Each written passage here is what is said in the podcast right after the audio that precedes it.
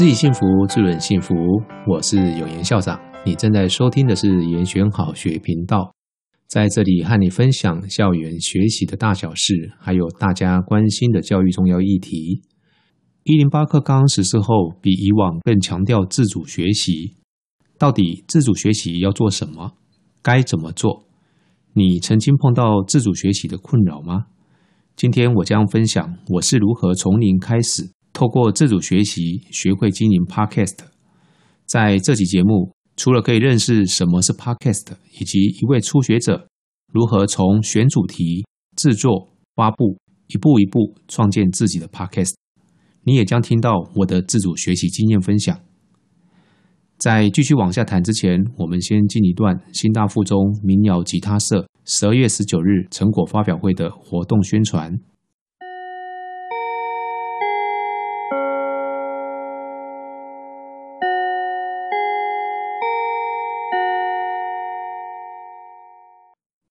们是民谣吉他社。我们的成果发表会在十二月十九号，就是这礼拜六，在学校演艺厅，下午一点入场，一点半开始。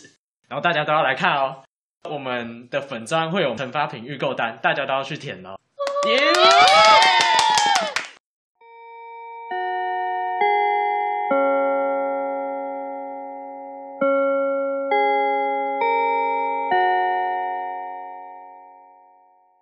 到底什么是 Podcast？Podcast 的名称呢，由来已久，早从二零零四年呢就已经存在了。它是源自于 iPod 跟 Broadcast 这两个单字的组合。近年来呢，在国内外啊再度掀起了热潮。它是一种想听就听、想停就停的 On Demand 的一个服务，可以想象成是一个声音版的 YouTube。它结合了 RSS feed 的一个订阅功能，当有新节目出现的时候啊，就会自动跳出来，在使用者的订阅清单里面提醒订阅者来收听。使用者呢，可以用手机来下载 Podcast 的 APP 来订阅收听，也可以在电脑上开启浏览器，连到 Podcast 节目的网页来收听。Podcast 跟传统的广播还有 YouTube 该如何区别呢？刚才说 Podcast 可以比喻成声音版的 YouTube，但是它和 YouTube 还是有一些不一样。YouTube 它是隶属于 Google 的一个单一平台，我们所有创作者的影片档都是上传到 YouTube 这个平台，那使用者呢也是在这个平台上面收看这个节目，但是 Podcast 就不一样哈。Podcast 的创作者呢，把声音档案呢、放到某一个网络空间，我们称之为叫做 host 主机啊。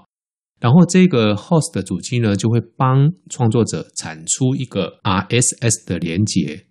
之后呢，他会把这个连接呢送交到你想要上架节目的 Podcast 平台上，然后呢就会同步这个节目了。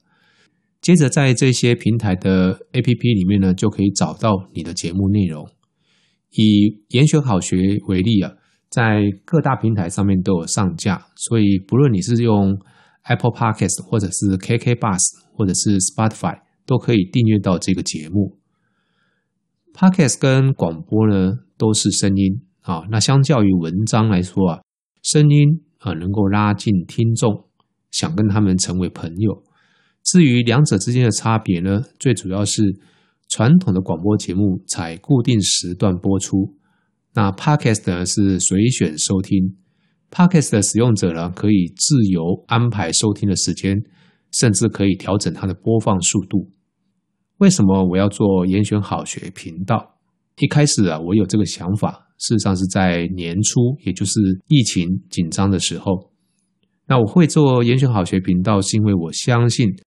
呃，许多事情变得复杂不顺遂，经常啊是因为沟通不足所产生的。如果我们能够运用科技的辅助来克服时空的限制，借此来促进亲师生的沟通，是否有可能让环境变得更好？有了这样一个念头之后，我就在想，那有什么工具可以帮助我呢？在四月的时候啊，我建立了严选好学的 YouTube 频道。之后我就开始啊搜寻资料、阅读文章、看书、看影片，从完全陌生到稍微熟悉。但是我发现了啊，我再继续研究下去啊，看也看不完。所以我当时就做了一个很重要的决定：做，从做中学，否则呢，永远都会停在纸上谈兵。所以，终于在六月的时候呢，我录制并播出了严选好学的第一支影片。这支影片的主题呢是会考放榜后五个指标，教你选填志愿。对象啊是锁定在国三的毕业学生还有家长。以第一支影片来说呢，获得的回响是好的，有超过三千人次收看。我喜欢拿我自己的第一支影片来跟初学者解释啊，真的不用太怕犯傻，好怕被笑，因为你没做就永远不会进步。各位在这支影片里面，你至少可以找出三项明显的瑕疵。像第一个，呃，它的指向性麦克风搞错方向了，所以难怪收音效果不尽理想。第二个呢，是灯光打得太亮，弄巧成拙。第三个是手机的镜头啊，并不在中间，而是在上面。但是我们人的视线呢，习惯是盯着自己，很明显的就可以看出第一支影片它的品质并没有很好。那不过呢，内容是有对到我们的使用者需求了哈。所以有了第一支影片的经验后呢，我继续思考，接下来呢，我可以做一些什么呢？那我从人事时地物啊来思考这个频道的走向。人的部分呢，我就去想说，我们会有制作团队吗？我是需要用独白或者是对谈的方式？我的目标听众或观众是谁？会有人听吗？事的部分呢，是我该谈什么主题？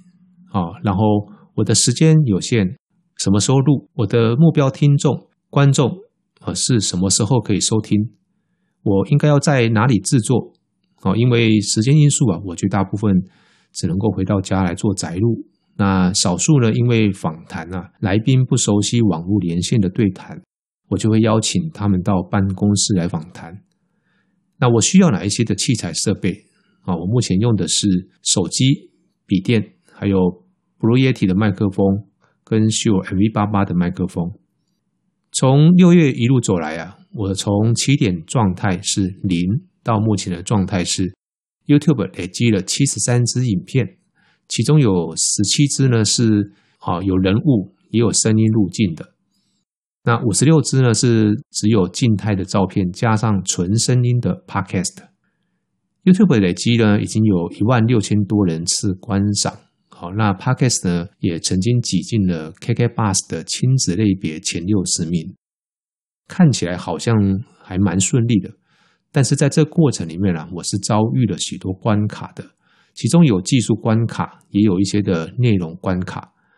技术问题包含像平台的熟悉度啦、如何拍摄，还有灯光、收音、台词、剪辑啊等等。内容问题呢，包含像方向、单元。时段取材，哦，还有来宾的邀约，遇到这些关卡，我是如何闯关的？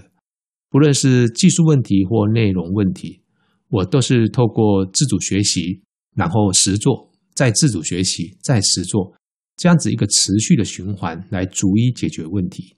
也就是边做边学，透过 Google 爬文、阅读、看 YouTube 学习，然后甚至请教我们的学生。追踪网络的社团，例如像 Podcast Club 和这些社团，来 update 我们的新知啊。我也去订阅了其他节目来学习它的优点，并且把这些优点呢实测应用在我自己的频道上。时不时我也会去探寻一些使用者他们的反应。接下来我想要跟大家分享我这一路破关的历程。如果你也对于创作 Podcast 有兴趣的话，可以参考我接下来介绍的步骤。一步一步做，应该可以节省许多摸索的时间。首先，第一步呢是决定 Podcast 的主题。这边给各位的建议是：第一个，跟随你的热情，不要去迎合大众的喜好而选的主题。你要选那种就算没有听众，仍然乐于分享的主题。第二个呢，如果你想要长时间经营这个 podcast 的话呢，你的主题选定也不要太小，也不宜太过空泛。以严选好学来说的话呢，目前我的单元架构啊，有大家来说书、教育新知、幸福来敲门、两代之间的 Q&A，还有心语心语、放学后以及严选周报这几个单元。那当然有一些单元有做，有些单元我们还在筹划当中。第二步呢是。建立 Podcast 的结构，做 YouTube 或 Podcast 一定要去看看国内外的节目。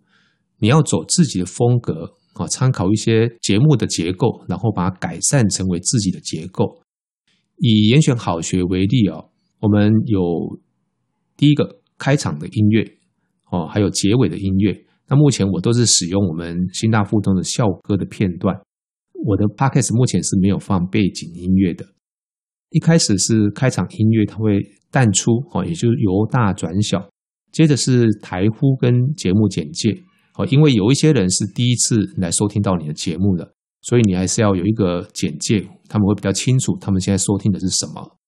接着是本集的纲要预告，啊，要让听众知道这一集他可以听到什么东西，否则他很可能就会转台了。然后呢，接下来就进入到本集的主题内容，在。结束前呢，别忘了做一些的行动呼吁跟感谢哈。许多网友听过一次之后，如果没有订阅你这个节目的话，虽然说他可能觉得不错，但他下次想听的话，可能就找不到了。那如果他透过 App 去订阅了之后呢，只要有新的节目出现，他就会主动来通知这个订阅者。最后呢，呃，就是结尾的音乐，它是淡入哈，就是由小转大。大致上我的节目的结构就是这样子。那这边提醒大家，就是音乐要注意版权，所以目前我是剪辑我们校歌的片段来当做开场跟结尾的音乐，对于听众来说呢，也有熟悉感。我建议各位不要太常更换，啊，要让我们的听众熟悉。好，听到这个开场就是严选好学。第三步呢是为你的 podcast 来取名字，第四步骤呢是寻求合作。如果你打算跟别人共同主持 Podcast 的话，而且节目可能涉及到盈利或广告，那团队中如果有其他人，比如说像有一些作家或者是剪辑制片等等，建议你们还是先起草一份简短的协议或合约，然后事先约定好啊如何分配未来可能的收入，这是适用在商业性质的节目。但是严选好学它没有这个问题哦，因为这个节目是纯公益性质的频道。他不接受一些的抖内跟广告的营收。那目前我的单元啊，主要是以独白为主啊。幸福来敲门的单元就会有访谈的形式啊。那未来呢，我想要呢，再来寻求一些不同单元的共同主持人。我也计划要来插播学校的活动，或者是学生社团活动的宣传。我在这边也欢迎同学可以录制宣传的片段。然后我会把它放到节目适当的时间来插播，啊，您也可以预约来上节目。第五步呢是准备器材设备，录 Podcast 一定要专业的麦克风或专业的录音间吗？目前啊，我的麦克风呢有两支，一支是 Blue Yeti 啊，我拿它来接笔电来录音。那这一次的优点是音质很好，缺点是不易携带，它比较适合放在固定的地点。例如在家里面或在办公室，我都很适合。那另外一支麦克风啊是 Shure MV88 啊，它也是电容式指向型的啊，它的优点是很小巧，方便携带。目前我是把它接在 iPhone 手机来录音，很适合带来带去。那其实如果预算不足的话，呃，用手机的耳麦来录也是勉强可以的，但是因此当然有差哈。再来是要安排合适的环境。专业的 Podcaster 呢，会到专业的录音间。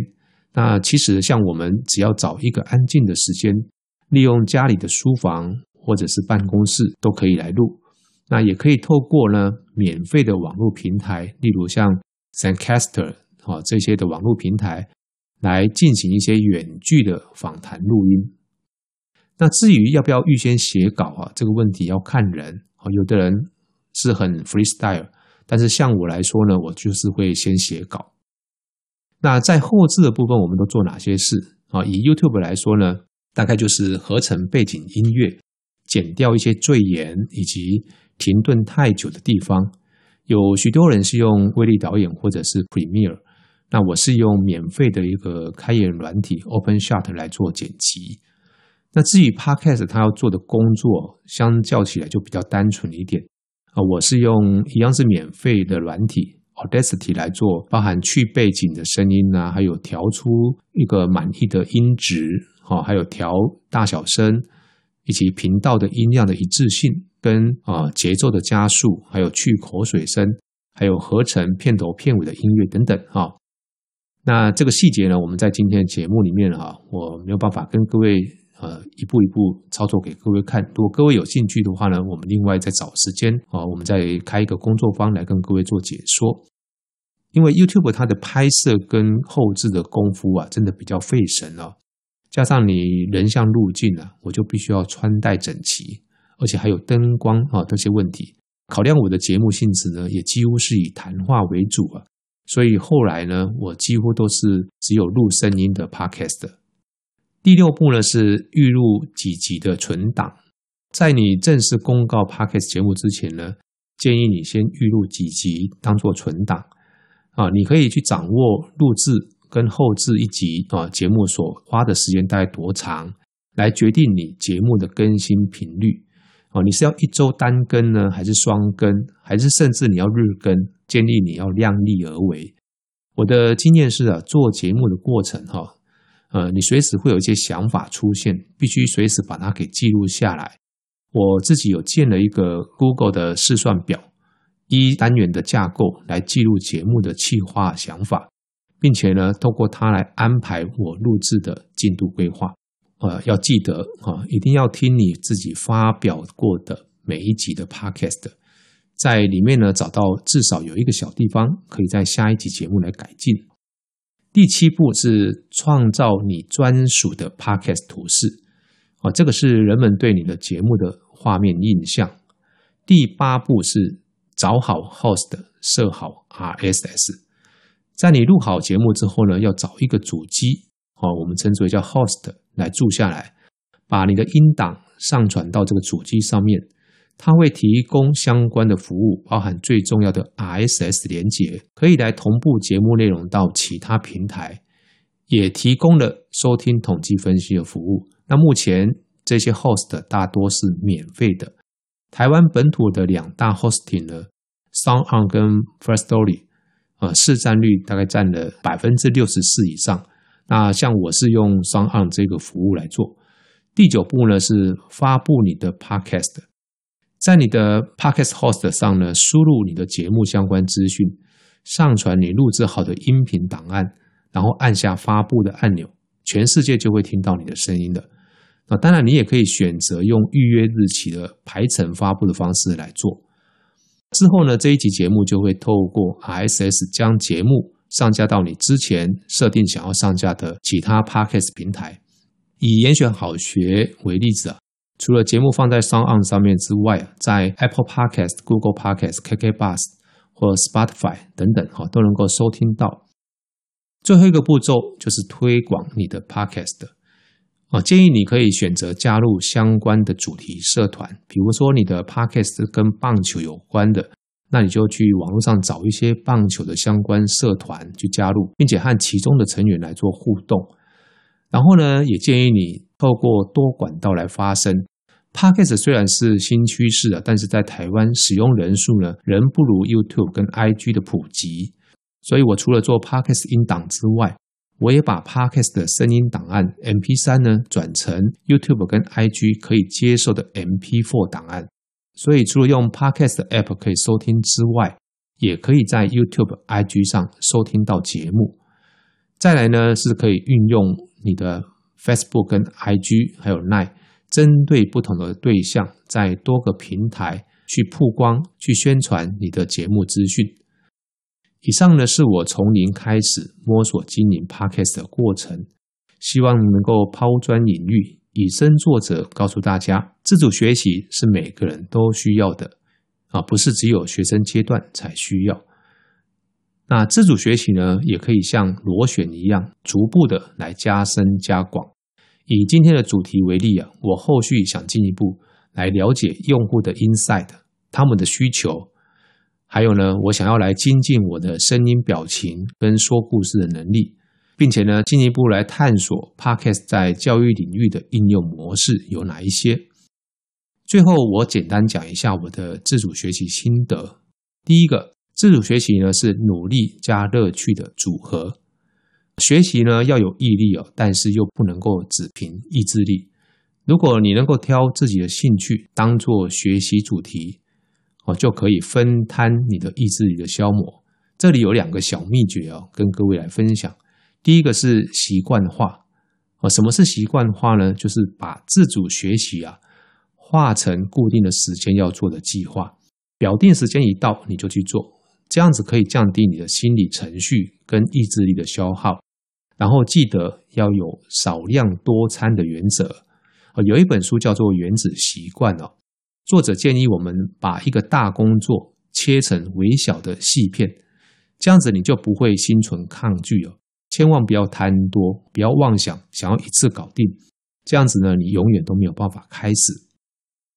第二个小秘诀是游戏化哦，在学习的过程啊，不要吝啬给自己一些的奖赏。